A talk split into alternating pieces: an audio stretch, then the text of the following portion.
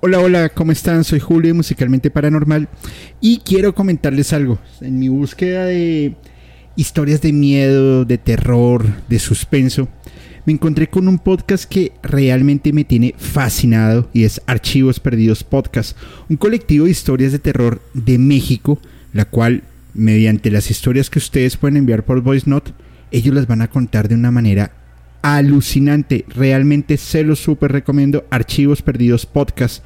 Y esto lo pueden escuchar en Spotify, Apple Podcast o cualquiera de sus plataformas de preferencia. Soy Julio Musicalmente Paranormal y les envío un abrazo.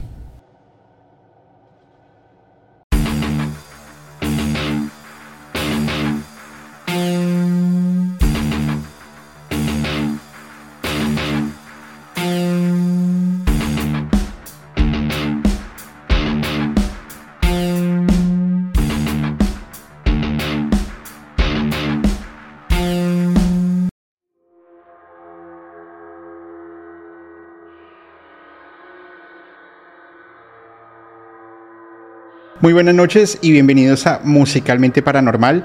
Espero que todos hayan tenido una excelente semana y además que el capítulo de hoy estará increíble. Primero porque tengo un invitado que casi nadie conoce. Eh, y pues espero que se presente de la forma más adecuada y a todo su club de fans. Fepo, brother, ¿cómo estás? Muy bien, muchas gracias por invitarme. No, a ti por aceptar la invitación después de rogarte cuatro meses. Ay, pues, no. Yo te rogué ocho. ah, pero porque siempre quieres tener la victoria. ¿Qué pasa? ¿Qué, sucede? los mortales normales también tenemos derecho. No. no, mentiras, es un gusto tenerte acá. Nuevamente, eh, ya extrañaba grabar capítulos contigo. Primero porque bueno, a mí me encanta hacer capítulos en vivo, pero muchas veces como que nos, si falló esto o que el comentario o esto, lo otro, y nos clavamos en eso, que además está muy chévere, y dejamos de lado los temas en que salgan de forma más lineal. Así es. Em, sin embargo, este tema, cuando me lo propusiste, me pareció súper interesante porque no tenía, y bueno, no tengo ni la más absoluta idea de, de, de cómo funciona de cómo, de cómo la música puede trascender fronteras terrestres. Ajá. Y, me parece pues alucinante. Antes de iniciar, por favor, un saludo a la comunidad, tus redes sociales. Háblanos un poco, por favor, de Criminalmente para que también el mensaje se vaya entregando y vaya trascendiendo fronteras terrestres. Y, bueno, el micrófono es tuyo, amigo. Gracias. Bueno, eh, yo soy Fepo de Podcast Paranormal pero también estamos, tenemos otros programas. Eh, uno de ellos es Criminalmente, donde hablamos de historias de crímenes reales, conspiraciones y contenido que, bueno, también son crímenes que tienen que ver con, con, la Deep Web, o conocido como la Deep Web, porque no exactamente la Deep Web, pero también tenemos Insomnio, que es donde recolectamos las historias que la gente envía, las como que las juntamos por temas y narramos esas historias que son impresionantes, algunas con evidencias, y hacemos eh, capítulos especiales con evidencias. Y agregamos, agregamos los martes antes del estreno del podcast un programa que se llama Pulso Paranormal, que lo hacemos en vivo a través de Facebook, donde contamos un poquito como un preámbulo de lo que se va a ver en el capítulo de, estreno y también de, de todas estas noticias que van pasando en el día a día que son súper interesantes. Entonces, creo que con, este, con tu apoyo estamos logrando como que haya muchísimo contenido para la gente de todos estos temas que pues a nosotros nos interesan muchísimo y creo que a la comunidad también. Así que nos pueden seguir en, en las plataformas, principalmente en YouTube como Podcast Paranormal, Insomnio Paranormal, Criminalmente y en Facebook en la página del podcast, ahí es donde emitimos Pulso Paranormal. Perfecto. Igual en la descripción del capítulo están todas las redes sociales, los enlaces, para que por favor vayan, se suscriban y compartan los capítulos, compartan el contenido. La verdad es que está quedando muy bien y, y yo creo que estamos no, no rompiendo fronteras, pero sí rompiendo paradigmas. Bueno, no solo rompiendo fronteras, sino rompiendo paradigmas para darle a la gente como, como darle esa semilla de la curiosidad y que vayan e investiguen también un poco. Así es. Dentro creo que no te lo había comentado, vamos a empezar a sacar dos capítulos semanales de Musicalmente. Ah, sí. Eh, Está, bueno, estoy- estamos pensándolo si es miércoles y domingo o sábado y domingo, pero creería yo que va a ser el miércoles. Sí, está Y va a ser un, un programa más em, relajado, Ajá. en el sentido de vamos a hablar de los sucesos de la última semana de la música, algo que haya impactado. Por ejemplo, eh, la, la cena de sushi de Kenny West Ah, sí. me parece increíble eh, lo que está sucediendo en la industria, el- los rumores que hay ahorita de, de Elvis Presley, en fin, un montón de cosas que vamos a empezar a, a- a tomar por ahí para ir generando un contenido más allá de la investigación pues que vamos a estar haciendo semana a semana. Entonces, Súper ser muy pendientes, va a salir eh, la última semana de julio. De igual manera, la merch de Musicalmente ya, ya, ya está en producción. Te la traigo de Colombia y para que la estrenes en un, Qué en un chido, sí. Va a estar, va a estar, es bonita, está chévere. Y bueno, pues, ¿qué te parece si arrancamos? Me parece súper bien. Cuando, cuando empezamos a, a platicar y me dijiste, oye Julio, quiero que hablemos de este tema, puse a pensar cómo lo abordo porque es algo en la música que no conozco y me decías algo así como la música espacial Sí. o, o- o en el espacio o, Es, es como la música no humana. no humana. Ok. Y quiero que arranquemos como siempre con una canción Ok. que yo creo que tú la conoces. Pero vamos a ver, de pronto me equivoco. La, está traducida y abro comillas. Dice, control en tierra al comandante Tom. La amo. Ah, bueno. Toma tus pastillas de proteína y ponte el casco. Control en tierra al comandante Tom. Comenzando cuenta atrás. Motores encendidos, comprobando el arranque. Y que el amor de Dios esté contigo. 10, 9, 8, 7, 6, 5, 4, 3, 2, 1. Despegue. Aquí control de tierra, comandante Tom. Ha cumplido con creces las expectativas y los periódicos quieren saber qué marca de camiseta lleva. Ahora es momento de abandonar la cápsula, si se atreve. Aquí, comandante Tom, a control en tierra. Estoy atravesando la puerta y estoy flotando y de una manera muy peculiar. Y las estrellas se, ven muy diferentes hoy, porque aquí estoy sentado en una lata de hojalata. Estoy lejos por encima del mundo. El planeta Tierra es azul y no hay nadie y no hay nada que yo pueda hacer, aunque ya he pasado las 100.000 millas por hora. Me siento muy quieto y creo que mi nave espacial sabe en qué dirección ir. Dile a mi esposa que la amo mucho, ella lo sabe. Control de tierra a comandante Tom. Su circuito está apagado. ¿Algo va mal? ¿Puede oírme, comandante Tom? ¿Puede oírme? ¿Puede? Estoy aquí flotando alrededor de mi lata de hojalata, muy lejos, muy lejos por encima de la luna. El planeta Tierra es azul y no hay nada que yo pueda hacer. Es un, como el himno que utilizó la BBC para mostrar la llegada del hombre a la luna a través de la representación musical de David Bowie, David Bowie, sí. que unos dicen que falleció, otros dicen que regresó a su planeta, Ajá. porque él siempre dijo, no me considero parte de, de ese planeta y siempre tuvo esa fijación por, por la vida extraterrestre, por la vida, perdón, extraterrestre y por todo lo que encierra el fenómeno no humano. Cuando, cuando, cuando, lo empezamos, cuando lo empecé a ver yo decía, qué interesante porque podría tener algo de similitud a lo que la investigación de hoy puede, puede ser. Adicional, pues que David Bowie era un artista súper versátil, combinó el glam, el pop, el glam rock, el jazz, instrumentos electrónicos, instrumentos de percusión, con, un, con una marca muy propia de él. Sin embargo, que lograba a través de sus personalidades, porque él tenía un alter ego además, poder mostrar este tipo de mensajes. ¿Cómo lo ves? Yo, yo siento que él estaba muy avanzado a su tiempo, porque por ejemplo, esta, esta canción, que es básicamente, tiene como, como estos rasgos de una sinfonía. Y además tiene una narración espectacular, aunque no conozcas el, el idioma, en su idioma original en inglés, cuando la escuchas la primera vez, te transporta, te transporta a esa odisea espacial. Claro. Pero es que, o sea, mira, hasta lo, lo recuerdo y me erizo. Es una, esta canción es una de las que a veces pongo para, o sea, como, como recargar baterías. Me llena de una vibra interesantísima. Eh, hay una cosa que me parece muy interesante, hablando, digamos, como de los fenómenos paranormales un poco, porque digamos que no son, no son totalmente explicados por la ciencia, totalmente, porque algunos sí en parte, ¿no? Quizá no repetidos, pero sí explicados. El, el tema de la música me parece que ha ido de la mano con la evolución del ser humano, con diferencia de algunas especies animales, Así no es. todas, porque sabemos que, te- eh, que hay una, una relación de comunicación y también de modificación por medio de la música, por ejemplo, hacia las plantas, Así es, correcto. hacia el ganado, hacia las semillas, que es súper interesante, súper interesante. Hay una carne muy famosa que a las vacas, aparte del masaje y lo que les dan de comer, les ponen música clásica.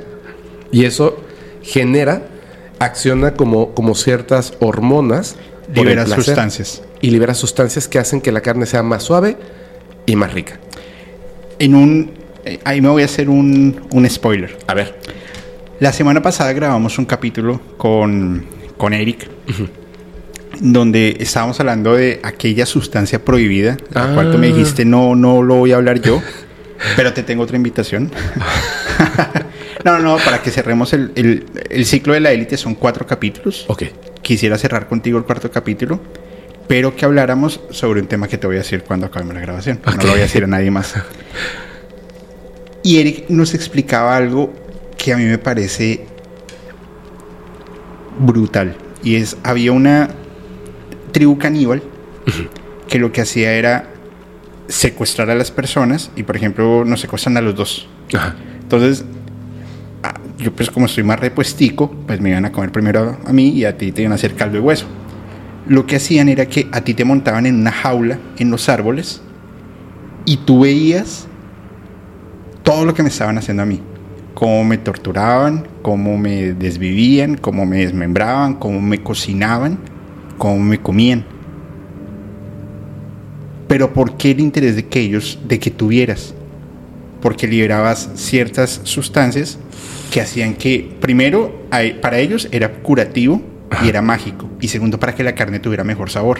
La adrenalina. La adrenalina, exactamente. Por el miedo tremendo, ¿no? Exacto. La música tiene el mismo efecto en, en- en- en el cerebro y la música tiene una intención. Sin embargo, de las cosas interesantes que encontramos de- de- en, en la música de David Bowie es que combinaba la música con la simbología más allá de con las mismas letras. Ajá. Por eso, cuando toma su personalidad de eh, Ziggy Stardust, tenía como un punch más, más marcado, más intencional. ¿Y de quién crees que tenía esa fijación? Y por eso yo creo que su música tenía tanto impacto. ¿De quién? Led Zeppelin, ¿de quién tenía fijación? De. Aleister Crowley. Ah, de Aleister Crowley. Ay, no me digas. ¿También? Entonces, en, en- en- La bestia. En la, en la siguiente imagen, Ajá. en esta imagen que están viendo, pueden ver, por ejemplo, que él tenía mucha afición y mucha referencia al ojo de Horus. Y Aleister Crowley tenía representación y también gran fijación por el poder mágico que, él po- que podía tener para expresar el qué.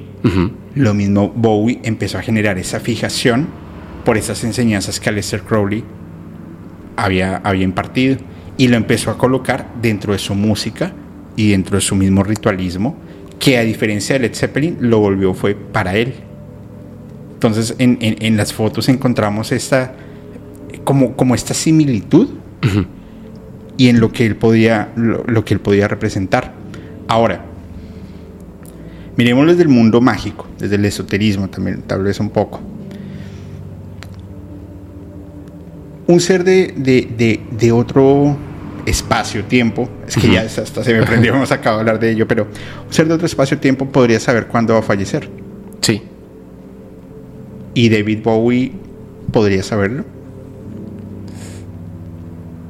Sí. ¿Por qué?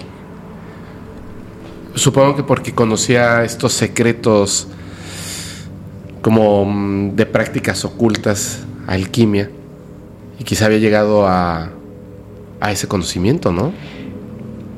De pronto la concepción de la muerte Ajá. es diferente para nosotros que para seres no, no- de no, que no son de la Tierra. Así es.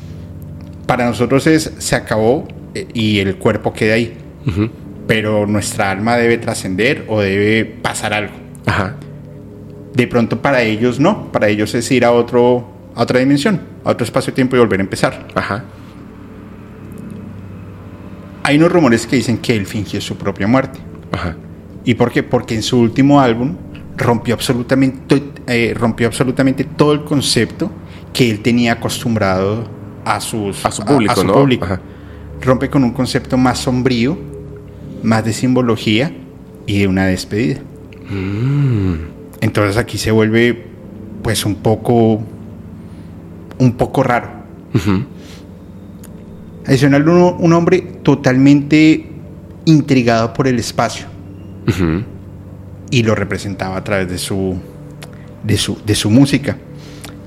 Entonces, lanza al mercado Black Star, que fue su, su último álbum, y era llevar, disrumpir todo lo que él había hecho como músico y llevar a su música a un nuevo espacio más de hoy, y él tenía miedo de, de que no fuese aceptado. Pero como ya lo sabemos, es un excelente negocio para un artista fallecer porque los discos se, se disparan en ventas.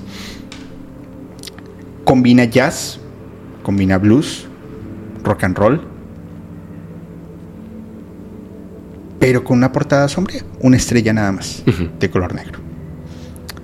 El simbolismo representa la inmortalidad, la inmortalidad que él quería llevar a través de su música, Ajá. y él simplemente fallece. Entonces, supongamos que no falleció, sino que se fue a otro espacio-tiempo en donde él simplemente se puede asomar a esta realidad y decir, funcionó, ese es mi legado. Y su música trascendería fronteras más allá de la Tierra. Es mi hipótesis. ¿Tú cómo lo ves? Yo creo que, yo creo que muchas personas, como, como en este caso David Bowie o, o Aleister Crowley, Michael Jackson y otros, creo que en algún momento llegaron a, a una a un acercamiento, a un conocimiento que no es que sea oculto, sino más bien que es difícil de comprender. Pero creo que uno de los caminos para llegar a comprenderlo de una mejor manera es justamente la música. Y ese conocimiento es que así como la música trasciende, nuestro espíritu, nuestra alma, que es lo que somos nosotros, al final no muere cuando nuestro cuerpo termina, sino que al igual que la música trasciende. Creo que había descubierto posiblemente eh, ese, ese momento de reflexión y de aceptación del conocimiento y se dio cuenta de que su cuerpo iba a dejar de existir por decisión propia, es decir, que finge su fallecimiento y después es- se esconde, pero en algún momento tiene que trascender. Y lo dejó muy claro eh, a través de su música. Siento que estaba como, como dando un- una información para las personas que supieran escuchar, que supieran entender, como en su momento él cruzó esa- ese umbral, lo entendió y además lo pudo representar por medio de la música. Claro, y fíjate que mm, la escritora María S. eh, escribe una, una biografía sobre, sobre David Bowie y arranca el libro diciendo, él se sentía como un alienígena buscando poder encajar en una sociedad a través de su música. Wow. Entonces se vuelve raro porque él decía la música le debe devolver algo a la humanidad, algo que se rompió. ¿Qué? No sé, pero algo se ha roto. ¿Cómo se los vamos a devolver? Y dice ella textualmente, creo que los temas que siempre he tratado han sido los conceptos del aislamiento y la alineación. Entonces, en el libro muestra a David Bowie como un alienígena que ha llegado a la Tierra y que está buscando la solución a un problema que ellos mismos han creado. Por eso cuando, y, perdón a, a, los que nos estén viendo en este momento, hace 20 minutos acabamos una grabación en donde estábamos tocando un tema muy similar. y ya cuando salga el capítulo, vuelven a ver este y van a conectar el por qué. Ahí es donde se me viene una, una respuesta a la cabeza y es, no es que nos estén devolviendo o que nos estén entregando tecnología como, toma y ahí te dejo. No, yo creo que están reparando algo malo que hicieron que ha traído todo este desmadre de tiempo hacia acá para como para solucionar el, pequeño impasse que han generado. Y David Bowie, y a través de su alter ego, que se arma otra hipótesis, es que cuando él hacía de Sig Stardust, que supuestamente era inspirado o en Jimi Hendrix o en otro músico eh, no tan conocido, era un alienígena que lo manejaba él en cuerpo mortal para decirle exactamente qué tenía que hacer adicional porque su música no encajaba dentro de la música que estaba sonando en, este, en ese momento, como el mismo Jim Morrison, que también se decía que no era de este planeta. Que, más bien él tenía como, como un acceso a otra realidad, ¿no? Exactamente. Y este era como una realidad espacial. Exacto. Por eso se volvía camaleónico. Sí. De hecho, a mí siempre me ha parecido que, que David Bowie es en su música, en su persona, en este personaje, la manera de vestirse, eh, todos los looks que tuvo, hasta el hecho de que tenía esta enfermedad en los ojos, que tenía uno de, un color distinto al otro. Mira, por ejemplo. Sí, no, hombre. No está. Ya, ya, lo van a ver ahí en el capítulo. Sí. Pero no era una enfermedad, o sea, fue producto de un golpe. Ah, fue producto de un golpe. Bueno, aún así quedaba marcada esa dualidad en su rostro. Pero tiene una explicación. ¿Cuál? Fue uno de los pocos artistas que no representaba el arte de forma simétrica. Y eso se había representado en cómo él se veía, hasta en su mismo rayo por los colores. Sí. Y en su música, la música de él no era lineal en tiempo en compás. Así es. Ni era simétrica, sino tenía un desorden que provocaba un orden difícil de interpretar. Por eso la música era tan tenía esa huella que tú escuchas una canción de David Bowie y sabes que es él. Sí. Como le sucede a Led Zeppelin. Ajá. Ay, yo te hago una pregunta. ¿Algo tendrá que ver a Lester Crowley? Sí. Por supuesto. Sí. Lester Crowley tenía, hacía un estudio bien interesante porque en las culturas antiguas utilizaban la música no para, o sea, no sí estaba el, entretenimiento por medio de la música y la comunicación de sucesos históricos que habían ocurrido, ¿no? Leyendas, cuentos, etcétera, por medio de la música. Pero también estaba la música ritualística, que utilizan algunos brujos y brujas, o chamanes y chamanes, en, en, en distintas culturas desde hace muchísimo tiempo y que lo utilizan para hacer una conexión con el ser humano y entonces poder acceder y poder generar ciertas cosas en un grupo de personas o en una persona en específico. Entonces, ellos sabían, bueno, Aleister Crowley sabía, porque lo había estudiado, que, por ejemplo, eh, culturas antiguas, como los mayas, aquí donde estamos ahora en, en Yucatán, ellos utilizaban plantas de poder más música para poder acceder a ciertas cosas y cambiar pensamiento, acceder a otras realidades, modificar el estado de ánimo de una persona, curar enfermedades. o sea, magia por medio de la música. Pero le, le pegaste el clavo así, en directo. ¿Recuerdas cuando hablábamos del, del MK Ultra y de Woodstock? Que la gente la llevaba a cierto estado y les daban adicional LCD para que entraran en euforia y bueno, así es. Se armara la fiesta.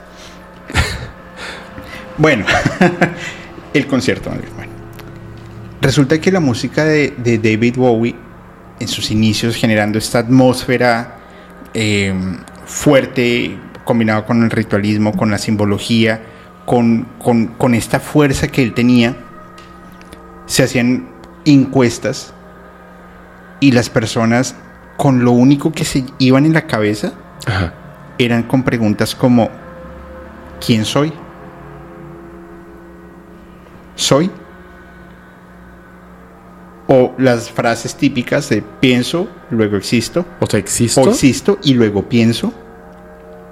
O realmente existo. Ajá. Entonces, ¿tú cómo le explicas a una persona como tú o como yo, no sé, que vamos a un concierto y salimos más bien pensando en un tema filosófico que ha enredado el mundo desde el inicio de la humanidad a través de un concierto? Fíjate la carga que debería tener y lo perfecto que tenía que hacer la música para lograr dar ese mensaje. No era humano. Te lo, puedo asegurar- te lo puedo garantizar. No era humano. Por lo menos su espíritu no era humano. Por supuesto. Por lo menos su espíritu no era humano. Hace, y fíjate ahorita, perdón, voy a hacer un paréntesis. Ahorita que eh, lo que hablamos muchísimo, y que nos- eh, de hecho lo hemos platicado muchísimo por fuera del MK Ultra, la música y el control. Em, estaba yo cenando con una persona y le estaba comentando acerca de, los, eh, de lo que habían hecho y logrado con el MK Ultra. Y su rostro era así como de. ¿Cómo crees? Y le digo, no, o sea, es 100% real, es 100% real. Y le digo, y además se continúa trabajando con ese... El eh, monarca. Sí, y se continúa al día de hoy. Y me dijo, a ver, o sea, ¿tienes una prueba de lo que estás diciendo? Y en ese momento, cuando me dijo, ¿tienes una prueba de lo que estás diciendo? La música en el lugar en el que estábamos, que era un bar, o sea, terminó una canción y comenzó esta canción famosísima de Peso Pluma. Y la gente Se alborotó de una. gritaron "Eh", y em- empezaron a tratar de cantarla. Y Ahí tienes tu prueba. Mira, ahí tienes la prueba.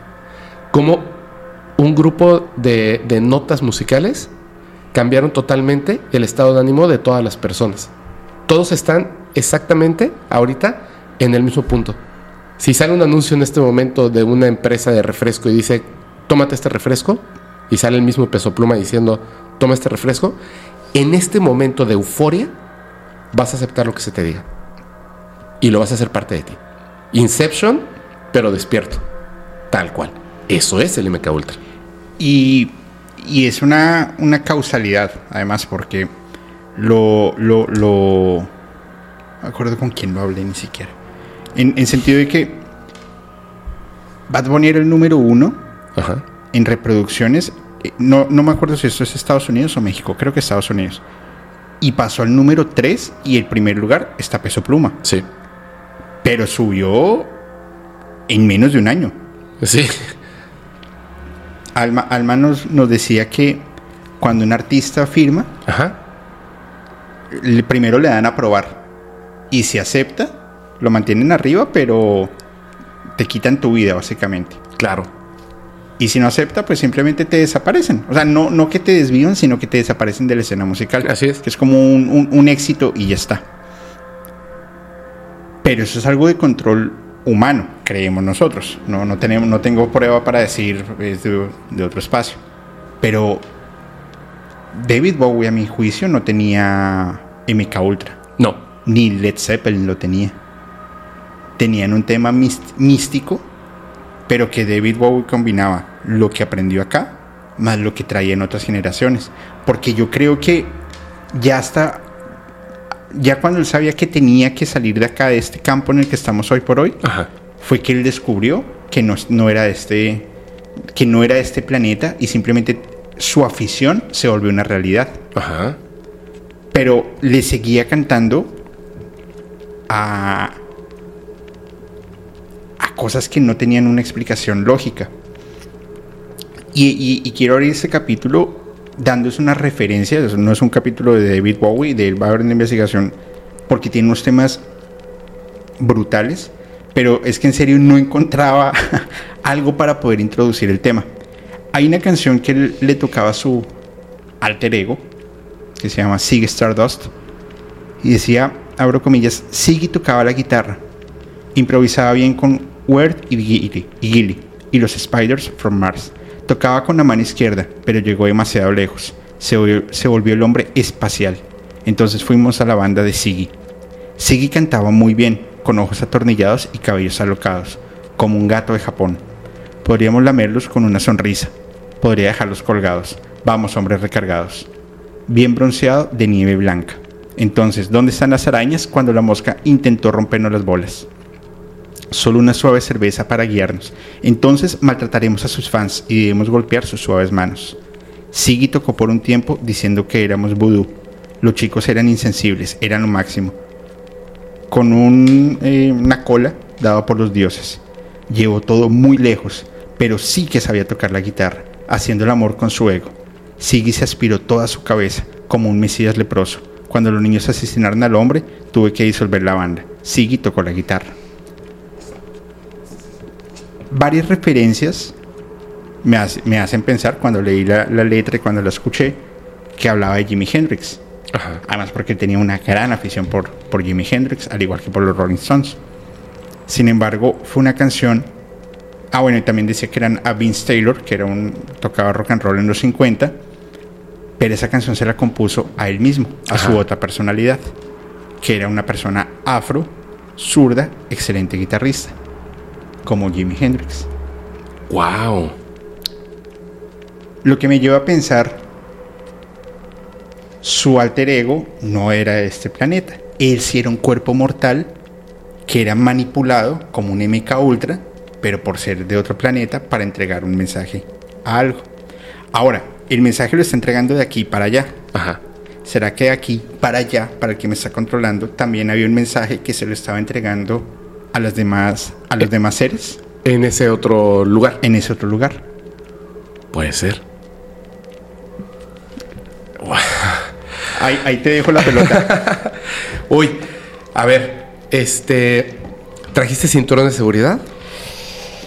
Des- bueno, llevamos durante cuatro horas hablando de un tema que me voló la cabeza. Ya cualquier cosa puede pasar hoy. Mira, no quiero sonar como un loco, Pero voy a sonar como pero voy a sonar como un loco. Nos voy a dejar que pase la patrulla para que se. Para- de pronto es que nos van a llevar. No. no puede usted hablar de eso. Ahorita llega FBI.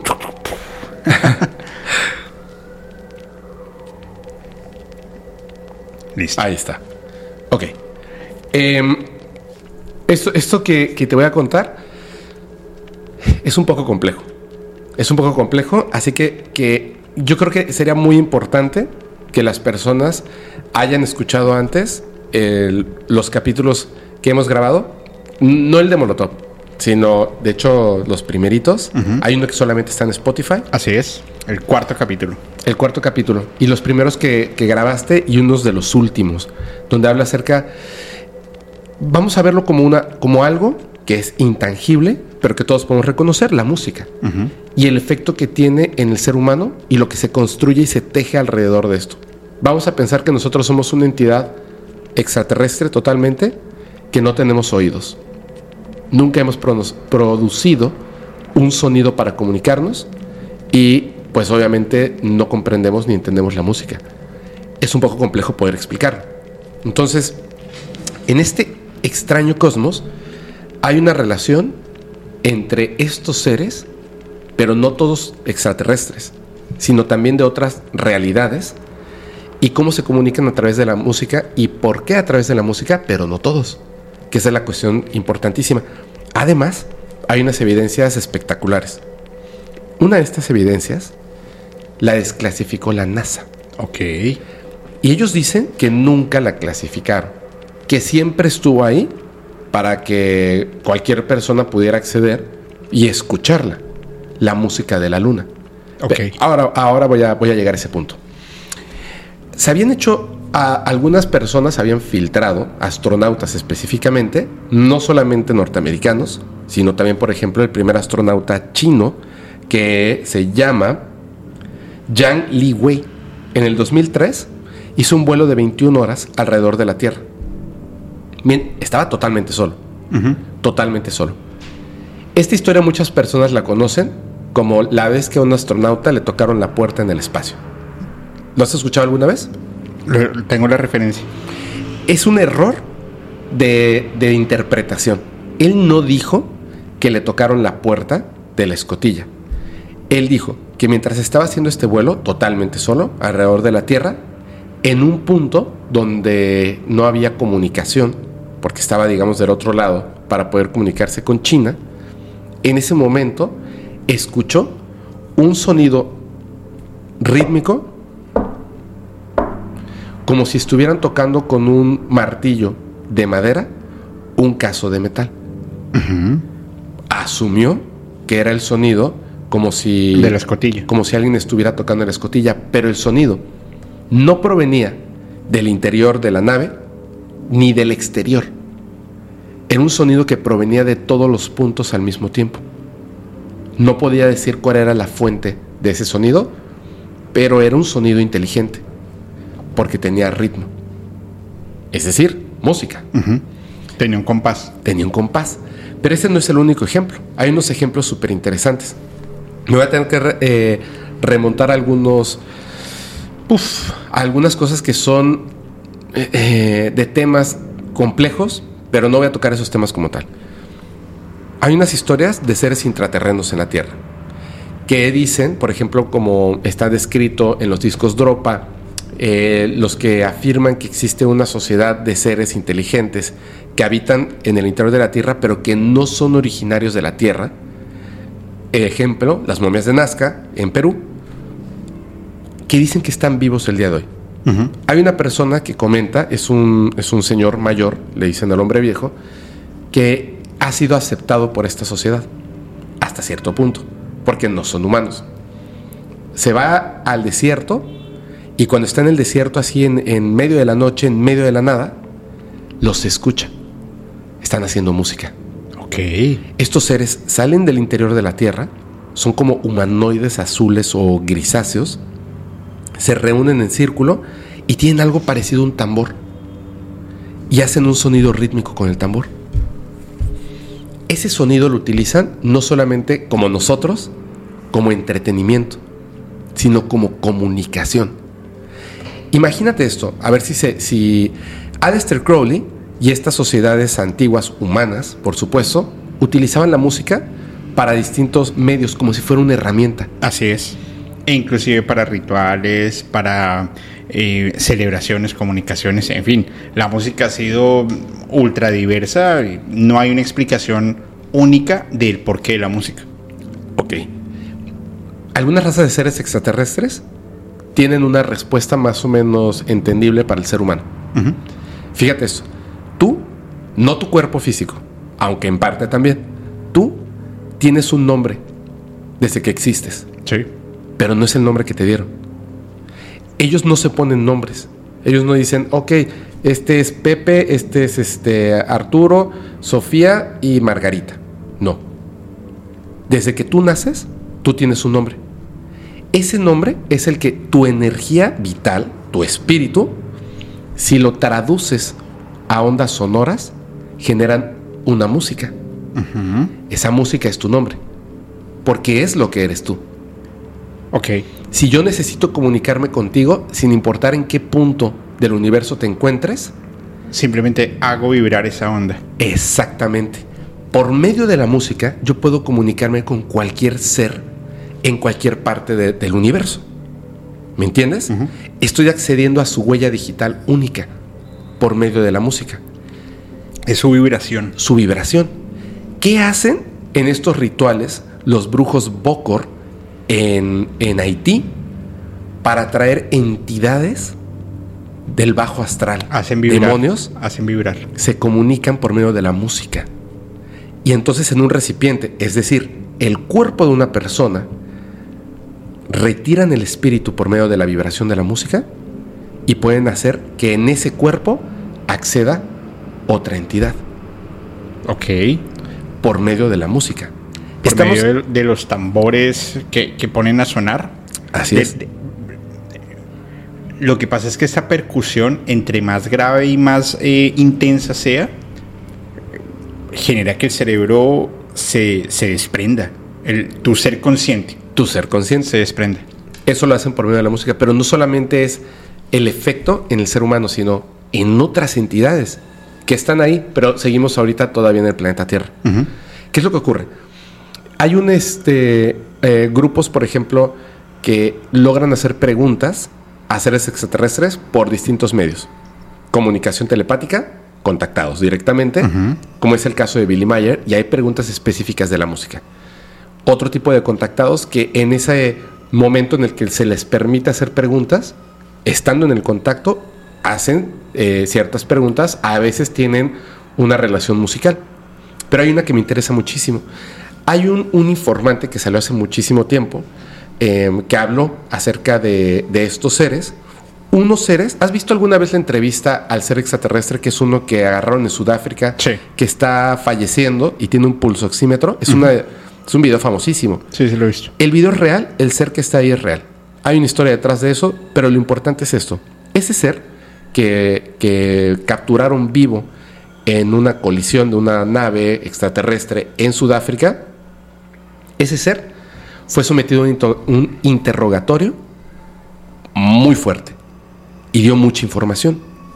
No le hicieron preguntas, digamos, este, como un prisionero de guerra, sino que más bien, pues, en el tiempo que tienes con vida, porque resulta que colisionaste en este planeta, Apórtanos algo. apórtanos algo. Entonces las preguntas van desde filosóficas, tecnológicas, etcétera, y hay un punto donde este ser toca la historia de la música en dos puntos importantísimos.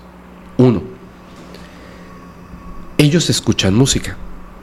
Ellos generan música. Tienen un instrumento, entre otros, bueno, tienen muchos instrumentos, pero hay uno en específico que en sus viajes interestelares, porque no siempre están viajando así, pum, momentáneamente llegan a otro lugar. Algunas veces, como son seres vivos y conscientes, se detienen en algunos puntos a hacer nada, solamente a disfrutar de música. Dentro de la nave, mientras ellos están sentados como una especie de spa, están escuchando esta música. Y suena, como algunas lo, lo comenté eh, en el podcast, creo contigo, suena como un arpa, más o menos, es como un, es un instrumento egipcio que tiene un sonido muy particular. es, un, es un instrumento de cuerdas, pero dicen que suena como más tecnológico, como si fuera un silbido o una onda. Se escuchó rarísimo.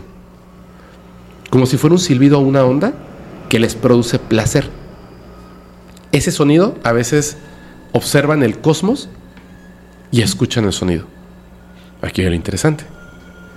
Hay un punto en el universo donde hay algo que es no es el centro del universo, por supuesto, es un punto del universo donde ocurre un evento demasiado extraño que aún con su, con su inteligencia, su conciencia y su tecnología no son capaces de comprender qué es eso que está ahí. No saben lo que es. Ese punto de energía donde ocurren cosas extrañas, ellos comentan que puede ser que sea Dios. Ellos se acercan y observan lo que está ahí sin poder comprenderlo. Y observan a otras naves, vehículos, de otras entidades más avanzadas que ellos o menos avanzadas que simplemente llegan movidos por la curiosidad. Se acercan y observan durante mucho tiempo eso que está ocurriendo ahí, que ni siquiera pueden describirlo porque no podemos comprenderlo. Eso que está ocurriendo ahí. Pero hay una cosa. Eso que está ahí tiene música. Esa energía, sea lo que sea que está ahí, produce música. Produce un sonido que solamente puede ser descrito como música. Imagínate esto. Estás, en al- estás ante algo que no puedes ni siquiera describir, que una raza de seres inteligentes de ese tipo no puede describir lo que sea, Pero sí pueden escuchar. pero sí pueden escuchar y Y sentir lo, la puede- música. y lo pueden eh, ok, y lo pueden asociar y hacerlo sentir a través de la vibración. Así es. Pero es que se, se me vienen un montón de preguntas. Los seres no, lo- lo- los seres espaciales o los grises o lo, lo que sea, Ajá. creen en un dios. No todos. Para ellos hay una deidad. No todos. Y, y sí, la mayoría dicen que Dios existe, pero no es, pero ni de cerca lo que nosotros creemos. Ok. O sea, así, tajantemente, Pero hay alguien por encima de ellos. sí, por supuesto. Ok. Y es el que produce esta vibración que lo que ellos pueden llamar música. Yo creo que se refieren a que se comunica con ellos por medio de la música, Ok. aunque no puedan entenderlo. Las figuras en los campos de cultivo, se estudian de un montón de, de formas. Uno de esos estudios que se hace es sacar música. ¿Sabías? No. Sí. A ver, ¿cómo es? Son, son elementos geométricos en su mayoría, Sí. generalmente. Así es. O sea, hay personas que, por ejemplo, cuando son circulares, los hacen girar para buscar cierto tipo de formas que se generan, otros suman eh, la cantidad de, de objetos que están hacia arriba, hacia abajo. O sea, hay un montón de cosas. Predicen fechas, acontecimientos y más. Hacen toda la estadística. Pero también, también, no es que produzcan música, que de hecho sí, sí hay un sonido que queda en el ambiente cuando acaba de ocurrir. Sí.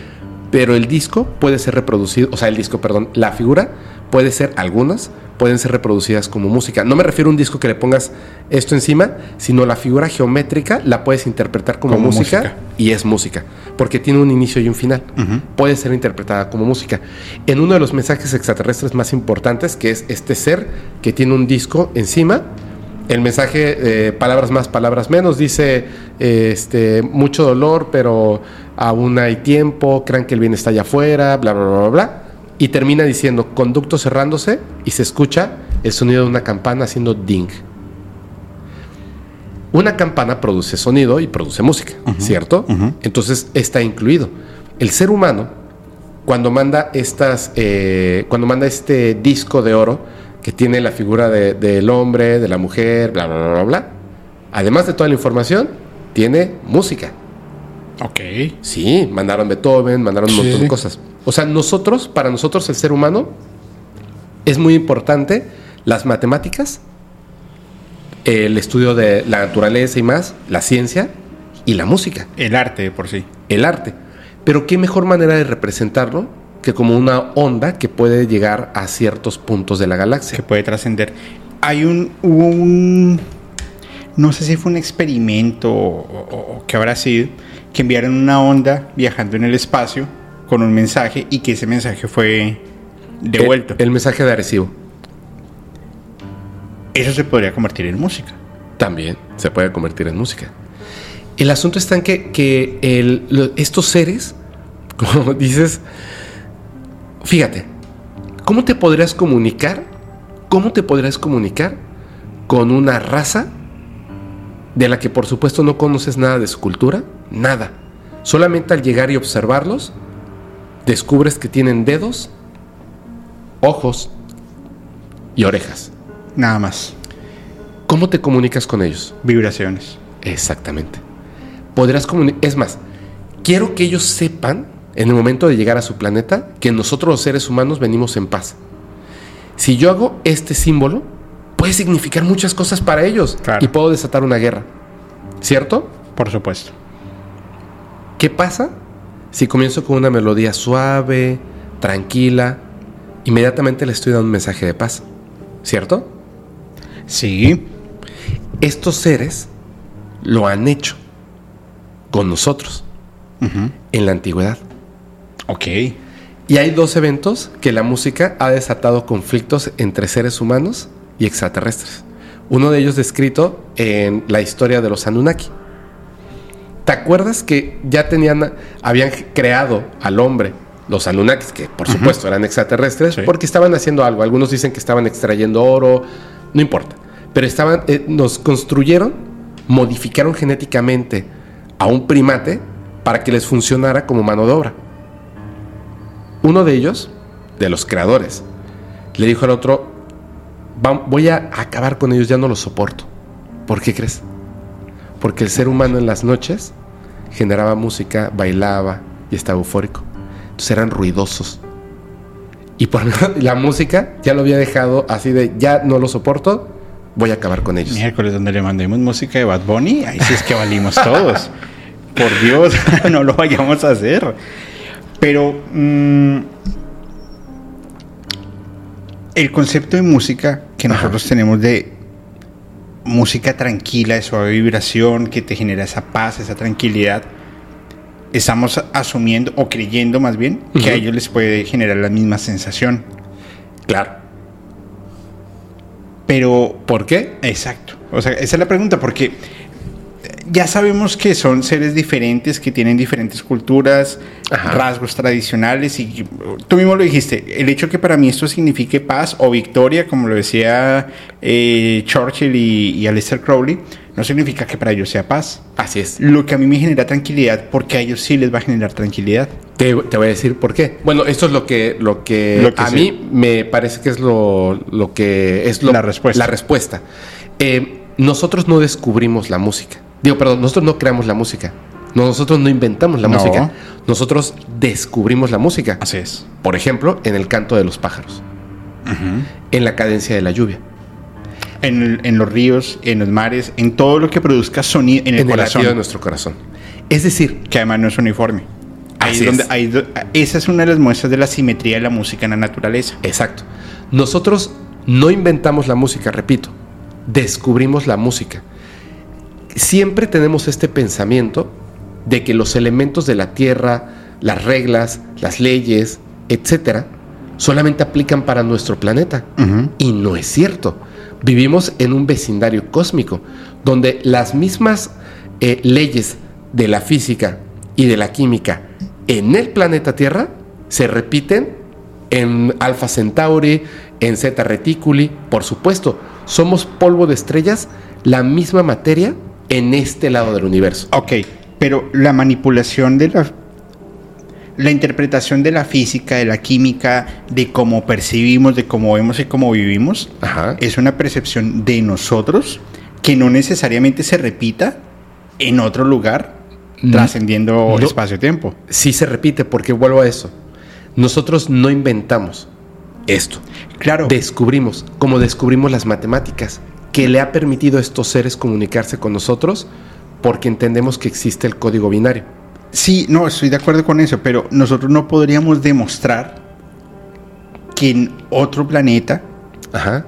tengan las mismas formas o costumbres que nosotros tenemos o que cumplen las mismas leyes naturales que nosotros cumplimos. Voy a- Más allá de nacer, crecer y morir. Ok.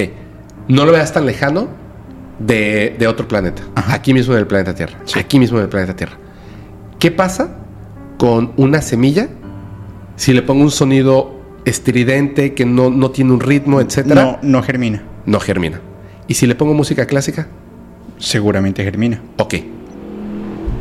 ¿Es la misma cultura la que tiene la semilla que yo? Mm, no, es el mismo proceso. ¿Le tuve que explicar algo? No. Solamente porque existe en este medio, es afectado de la misma manera. Claro. Esos seres que viven en ese otro medio, perdón, en esos otros planetas, están afectados por el mismo medio, que es la misma realidad. Es el tejido de la realidad que tiene O información sea, el tejido de la realidad es ge- general, para todos. Claro. Menos obviamente los seres que tengan que ver con la materia oscura, que supongo que deben de existir. Que supongo que deben de existir y que supongo que en algún punto, quizá no de este universo, pero del universo paralelo, hayan reglas distintas de, de esta naturaleza que se creó. Pero nosotros que provenimos de la misma materia, tenemos las mismas reglas. Porque poseemos átomos, porque poseemos electrones, porque poseemos las mismas ondas eh, vibratorias para que la materia se mantenga, etcétera, etcétera, etcétera. Y ahí se descubre la música. Estos seres por eso hablan de ciertas cosas y puntos que tenemos en común. Además hay que recordar algo. Dicen estos seres que 65 veces, 65 veces el hombre ha sido intervenido genéticamente. Por ellos, pero no solo por una raza, por, Por varias muchas. razas. Y no solamente han intervenido genéticamente en nosotros, sino que han llegado a la Tierra y nos han enseñado ciertas cosas. Matemáticas, arquitectura, ganadería y música. y música. Por supuesto que estamos relacionados a eso. Es decir, que bajo nuestro propio desarrollo conceptual y, o, o de conocimiento, de una forma eh, natural o empírica, no hubiésemos podido desarrollar música. No como la conocemos hoy, En algún punto hubiéramos llegado a eso. pero muy lejano. Pero hubiéramos llegado. Sí, claro, porque igual hay un descubrimiento de, y el hombre siempre tiene la necesidad de seguir avanzando. De comunicarse. Se supone. Escuchas a un pájaro y empiezas a imitarlo. Y, e imitas el, el- Ah, el canto del quetzal. Ajá. Poco a poco. O sea, rápidamente. Yo creo que descubres primero la música que otra forma de comunicación. Sí. Es más universal. De hecho, literalmente, el lenguaje de la música es, Es universal. universal. no es terrenal, No, es universal. es el universo. Tú puedes escuchar la música que producen los astros. ¿Has, has visto alguno de esos experimentos? Justo eso, justo eso iba a preguntar, porque me acabo de imaginar, cuando yo miro el cielo, voy a hacer una tontería, yo veo, veo, o más bien percibo que las estrellas están vibrando. Ajá. Yo me imagino que esa vibración debe ser la generación de un, de un sonido o, o- sí, de un sonido que debo Pues es una vibración algo. de la luz, ¿no? Claro, Pero eso se puede traducir en música. por supuesto, es Por una supuesto. vibración. ¿Sí? En el, en, el, en, en el espacio, digamos, se supone que no puede haber sonido. Ajá. Bueno, no se supone. No puede, No haber, puede sonido, haber sonido. No puede haber sonido. Pero ocurre algo bien raro. A ver. O bueno, no puede haber sonido perceptible. Exacto.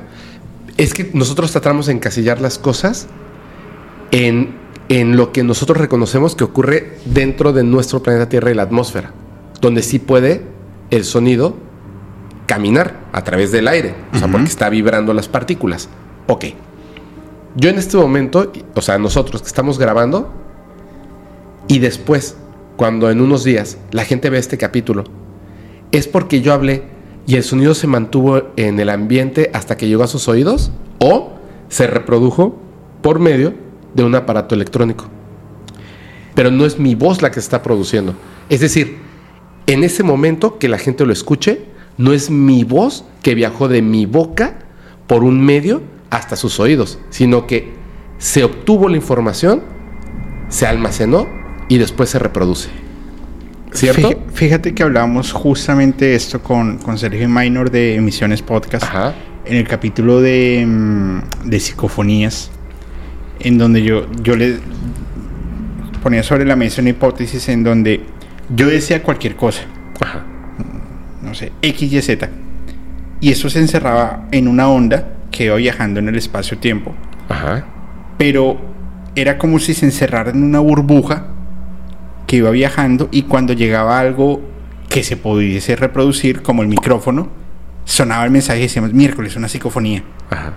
Pero podría ser un mensaje a una persona normal. Simplemente que el mensaje no se dispersó por algún error, falla o algo que haya sucedido dentro de esa onda. Eso puede suceder también en el espacio. Yo creo que algo, algo así. Te voy a contar y te voy a. Vamos a escuchar algo. Ok, ¿Quieres escuchar música extraterrestre? por favor. Ok. Te hablaba de, de que en la NASA dice, no, nosotros nunca lo escondimos, siempre estuvo ahí. Son dos eventos muy importantes. El primero, que es del que existe evidencia, que es, ese es el que me, me interesa muchísimo. Chécate lo siguiente.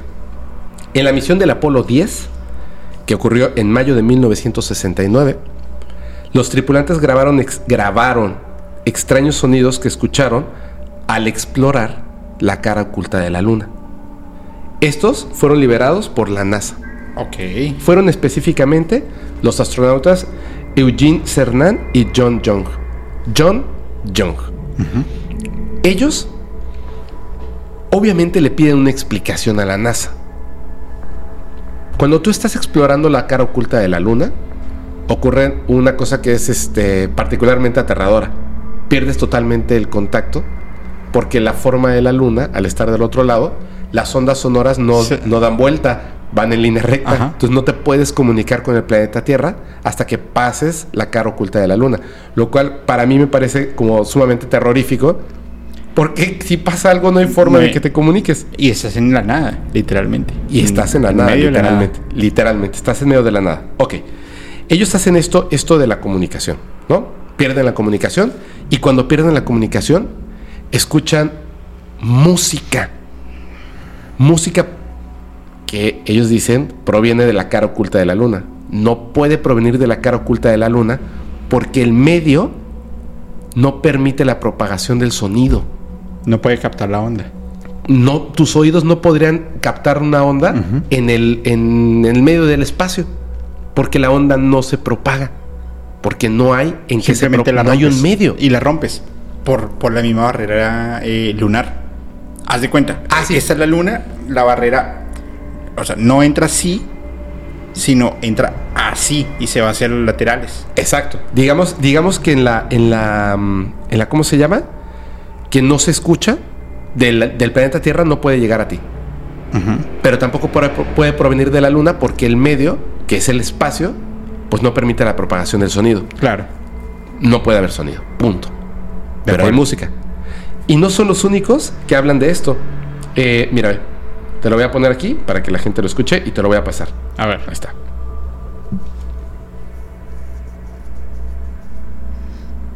Parece bien, bien interesante.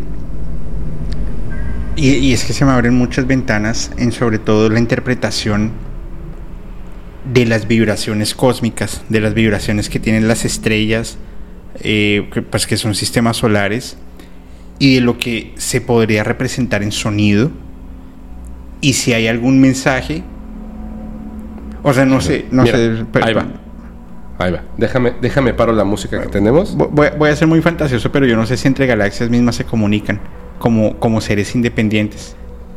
Yo creo que, y de hecho que con música. Mira, ahí va.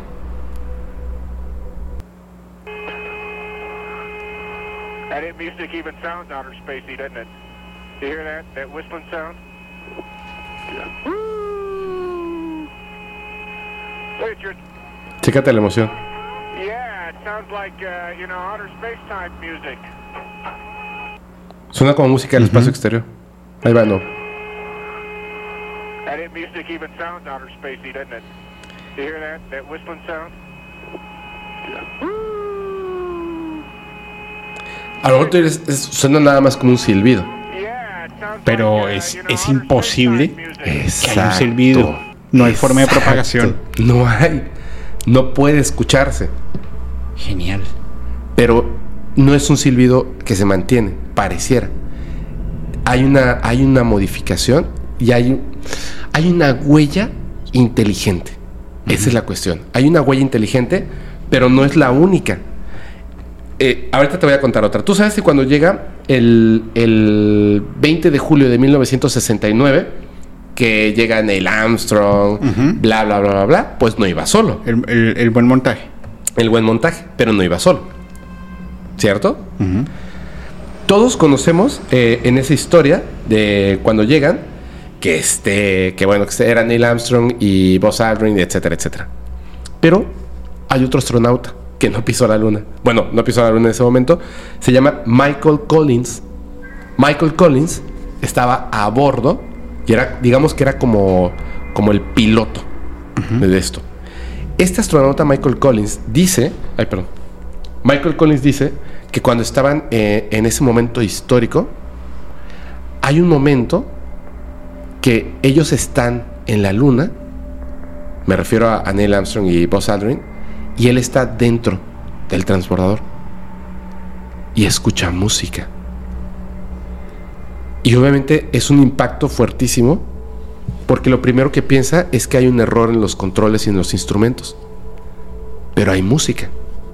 Y la música comienza a volverse evolucionar. Pero no son los únicos. De hecho, es así. Todos los astronautas, cuando pasan por el lado oscuro de la luna, Experimentan lo mismo. experimentan lo mismo.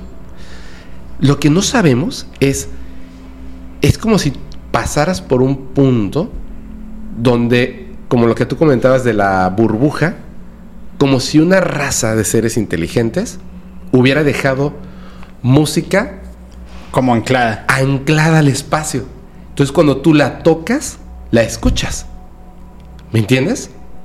Música en el espacio. Como, como, como la penetración a la onda Así y es. volver a salir a un vacío. Así es. es bien raro. Sí, claro. Es lo que te decía. Si tú tienes oídos, Además, no solamente raro, las ondas tienen que tener por naturaleza un movimiento y es expansivo. así es. Aquí no, aquí es estático Así es. y vibrando dentro de su mismo dentro de su mismo eje, sin generar una un sin Una propagación. Claro, Está ahí. pero sí. Te voy a contar una cosa que es bien interesante. El tema de los extraterrestres es, está como dividida en, en varias partes, ¿no? Los que creen que son crononautas, o sea, personas del futuro que, Que viajan en el regresan en el tiempo, ¿no?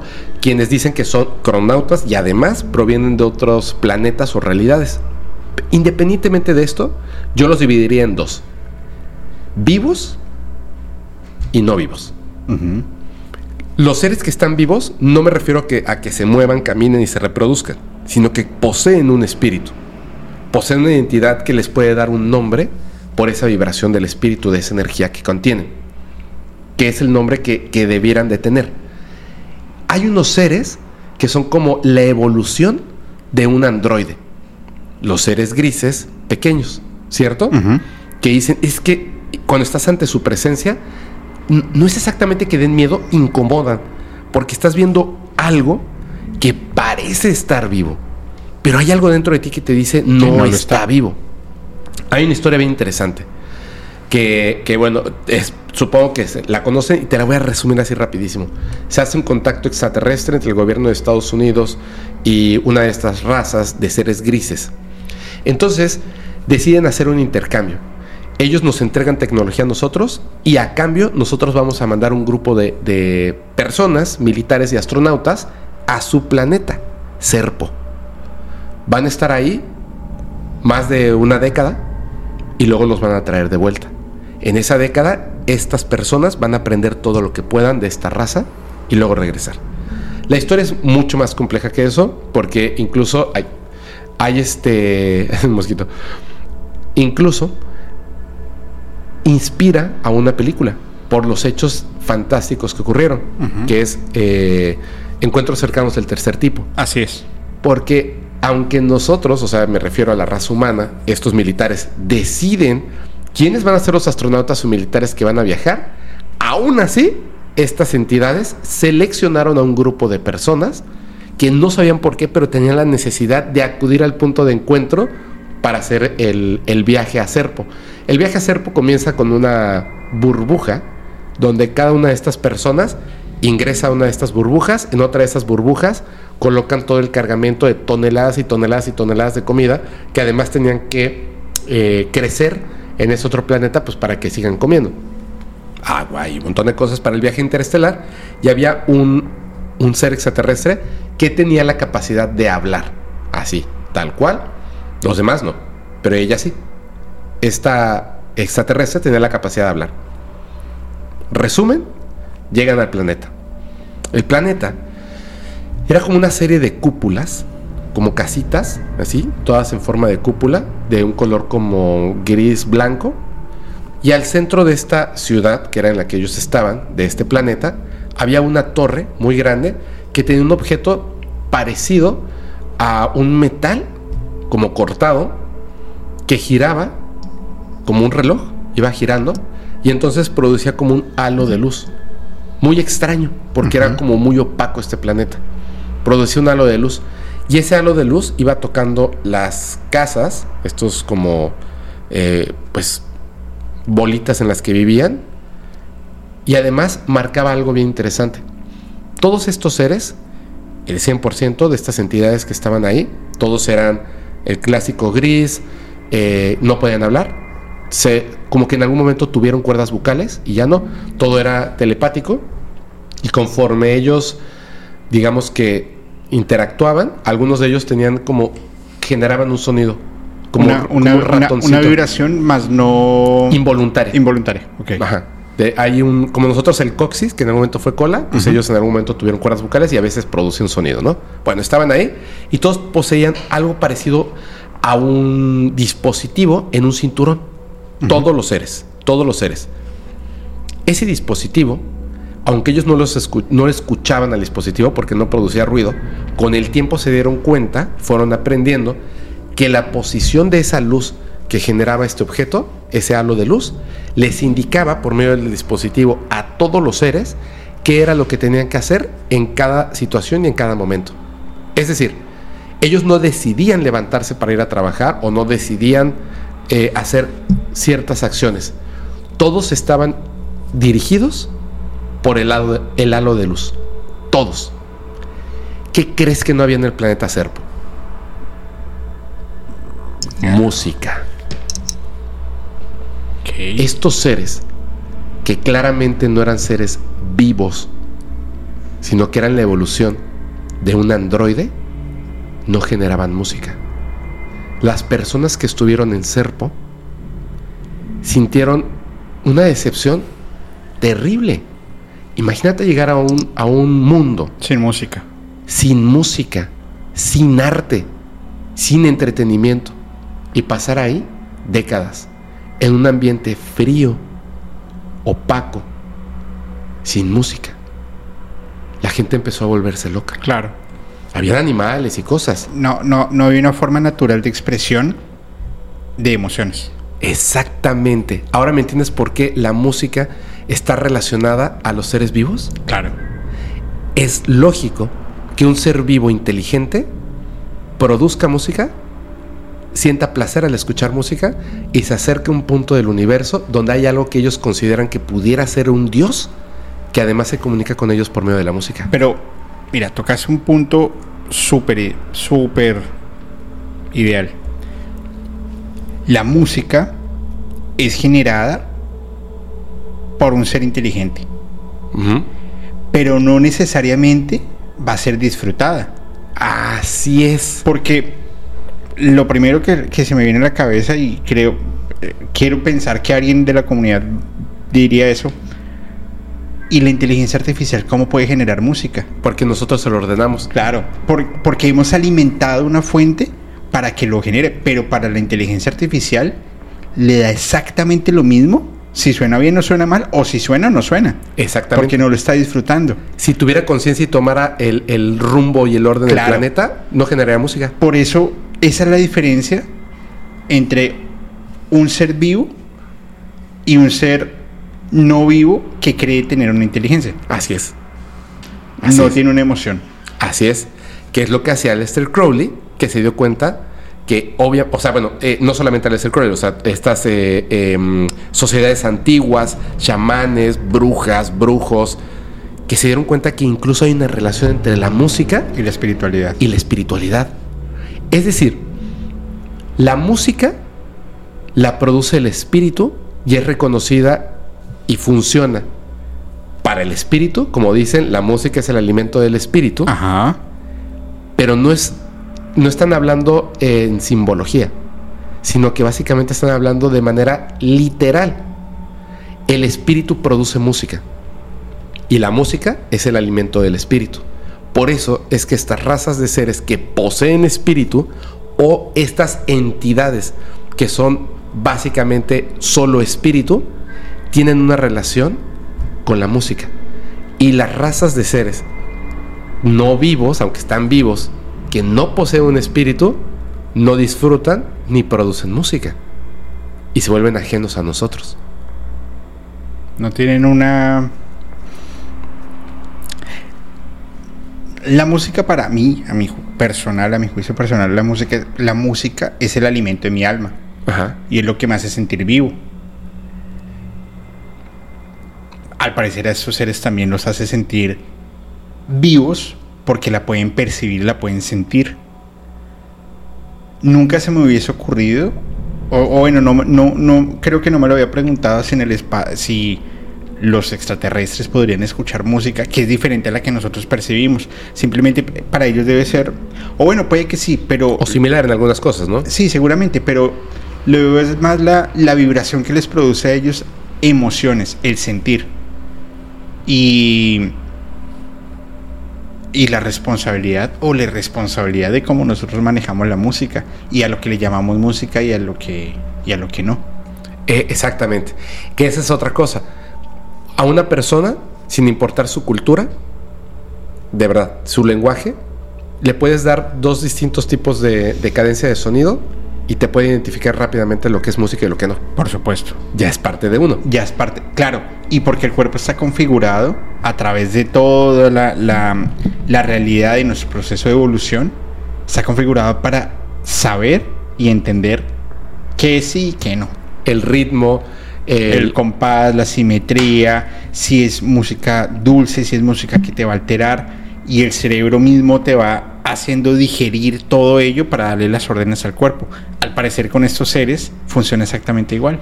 Por ejemplo, y vuelvo a, a la parte de, de no irnos tan lejos en el espacio, porque es así.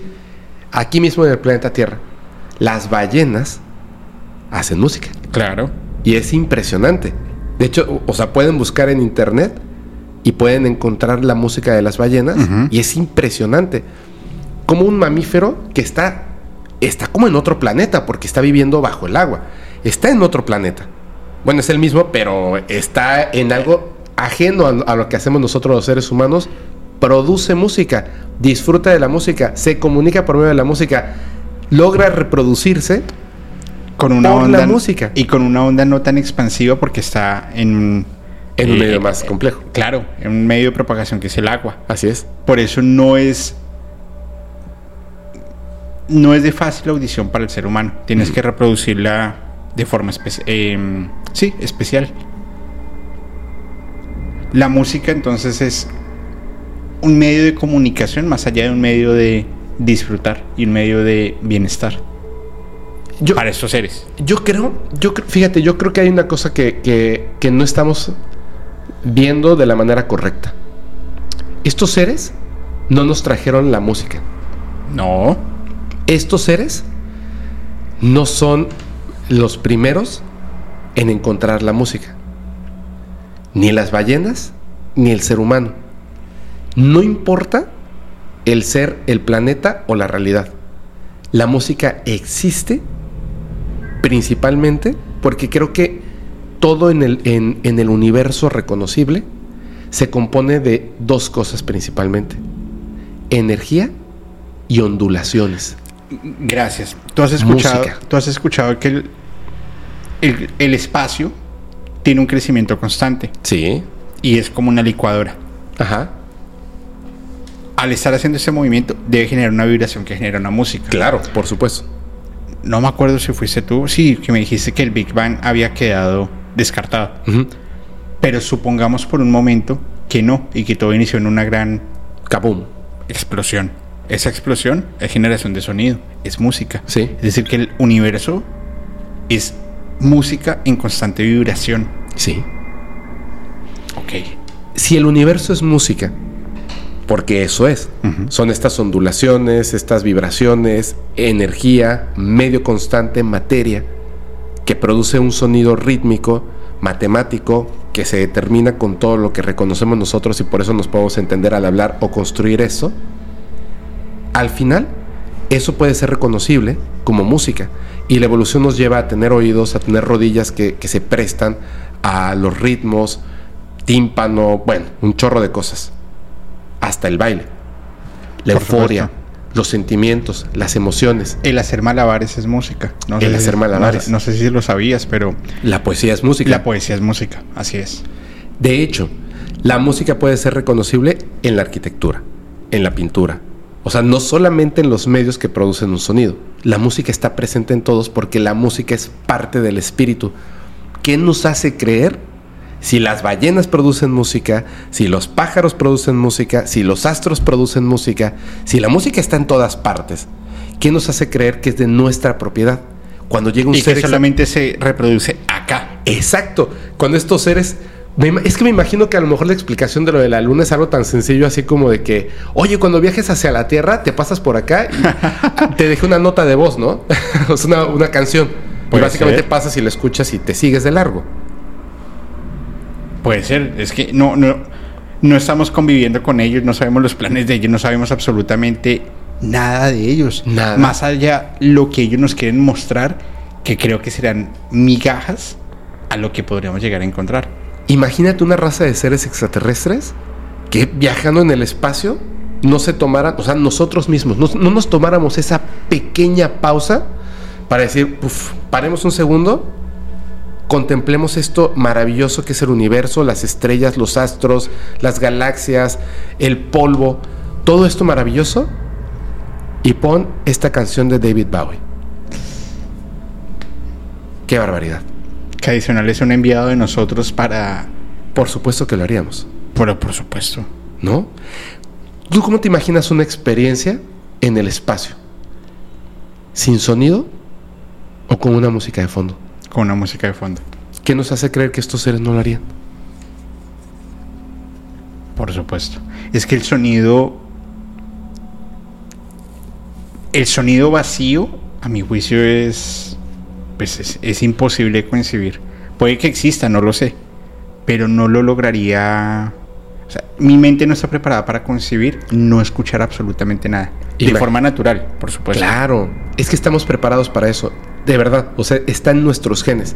¿Cómo comienzan todas las historias de, de seres terroríficos? Estás en la noche Y en la algo. sinfonía de los grillos, pájaros, el viento, hay música y de repente, silencio. Inmediatamente, Se absorbe todo. peligro, terror, miedo, claro. te alteran tu tu, tu actual tu ¿cómo es? tu natural actuar Imagínate llegar a un planeta donde todos los seres actúan de manera robótica, haciendo lo mismo, silenciosos, sin sonrisas, sin risas, sin música, Te enloqueces. sin arte. te enloqueces. Es que no tienes no tienes que admirar. Tu espíritu se vuelve muerto. Sí, se, se muere. Se muere de hambre. sí. No tienes alimento. Pero la verdad es es un tema que tienes que tener la mente abierta para no para poderlo entender porque para mí es difícil de entender en, en mi persona pues de pronto para otra para otras personas dirás pan comida no hay que tener la mente abierta y hay que saber y seguir convenciéndonos de que no somos los únicos. Es muy envidioso pensar que somos los únicos. Es muy envidioso saber creer que nosotros somos los únicos dueños de la música, de la pintura, del Claro. arte, de no. Y debemos entender que hay seres más evolucionados con unas percepciones diferentes, pero que al final viven exactamente o alimentan el espíritu exactamente de lo mismo que nosotros lo estamos alimentando. Si no en el espacio no habría necesidad de tener un sonido. Y ahí se volvería un, un sonido, un, un vacío absoluto.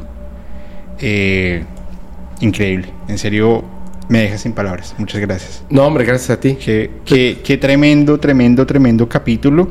Y bueno, pues aquí nos estaremos encontrando en un, en un, en un, en un próximo eh, capítulo que espero que sea un, un en vivo para cerrar esta, esta serie de la élite. Y, y bueno, amigo, un mensaje para la comunidad, por favor. Sí, no, primero que nada, muchas gracias. Muchas gracias, Julio. Muchas gracias, amigo. Eh, yo quisiera invitar a las personas, de verdad, de verdad. Yo sé que eh, a veces cuando hablamos de estos temas, a mí no me gusta que se queden solamente en una conversación, sino que haya una investigación en, en las personas que la curiosidad los lleve a acrecentar el posible conocimiento que pueden adquirir. Por supuesto. A mí me parecería algo muy importante. A mí siempre me los músicos, para mí es, es lo más fascinante porque yo no sé hacer música. No nací con oído musical, lamentablemente, pero puedo admirar y aplaudir las cosas que hacen otras personas y es me encanta, me encanta. Por eso el hecho de que eh, algunas personas me han hecho canciones por amor, por, por este, por amistad, etcétera Por admiración. por admiración, pues yo admiro 10 veces más a esas personas por eso, porque me parece increíble cómo un ser humano puede llegar a hacer ese tipo de cosas. Así es. Si ustedes son músicos, si ustedes son músicos y les gusta, se darán cuenta de que yo tengo un lenguaje de la música nulo, pero me gusta mucho el tema, eh, todo lo que tiene que ver con seres extraterrestres y por supuesto esta parte de la música me interesó muchísimo. Pero si ustedes son músicos, yo les invitaré a hacer un ejercicio que es parecido al contacto. Ustedes, yo creo que tienen la capacidad, los músicos, de generar un contacto musical con entidades del cosmos. Ok. Yo creo que eso es posible. Así como el experimento que, que se hace, de hecho, en la aplicación del contacto del quinto tipo, que así la pueden buscar, es el del doctor Steven Greer. La aplicación lo que hace es básicamente esto: te dice a qué puntos ir para que puedas tener un contacto con seres extraterrestres y ya que llegas ahí, meditar, bla, bla, bla, bla, le das clic a la aplicación y genera un sonido, como una mm, música. Ujú. Eso es lo que genera para que puedas conectar Como un llamado. como un llamado. Pero yo creo que más que una aplicación, personas que tienen esa capacidad de abrir y permitir que el espíritu se comunique, podemos obtener quizá esa llave de comunicación con estos seres por medio de la música. Creo que nos podemos llegar a comunicar y sería como un, un experimento interesante, ¿no? Será un experimento social. Sí, Podríamos como David intentar Bowie. hacer algo. Bueno, David Bowie no experimentaba. Él experimentaba con nosotros. sí. Pues se podría intentar hacer algo. Solo que lleven buena música, por favor. Ahí está. Represéntenos bien. Venusino Bonnie. No, no. No, no, no. Oh. Oye, ya este- me ofendí. No, No. ¿Sabes qué? Este, te voy a regalar un disco eh, digital de peso pluma y tu playera de Bad Bunny, que se me ha olvidado. Muchas gracias. Este, yo sé que te va a gustar muchísimo. Muchas gracias. Yo te voy a regalar unas medias de la NASA. Que sé que te van a encantar también. Y Quédate con las medias, me quedo con, con el disco y la playera de Bad Bunny. listo. Y, Oye. y una suscripción gratuita a un canal por ahí. No, no, ya. Oye, nada más muchas gracias a toda la, a toda la comunidad de, de Musicalmente. Yo les agradezco, te agradezco mucho la invitación y los invito a que también, es, es bien importante, denle like, suscríbanse, porque te tengo una noticia. Ok. Ahora es gratis suscribirse, compartir y comentar. Ya Y- es gratis. Pero, y también es gratis si lo, si lo comparto el grupo de tías aburridas. Sí, es gratis. Por favor. Es gratis y aparte te, te llena los oídos de música en notas de audio.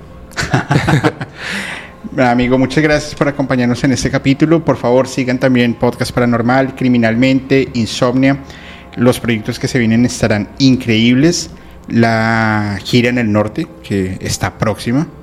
Y, bueno, a toda la comunidad, mil gracias. Cuídense mucho. Nos vemos la próxima semana. Y ya saben, sienten la música, escuchen la música, pero vívanla de una forma espacial y diferente. Soy Julio y les deseo muy buenas noches.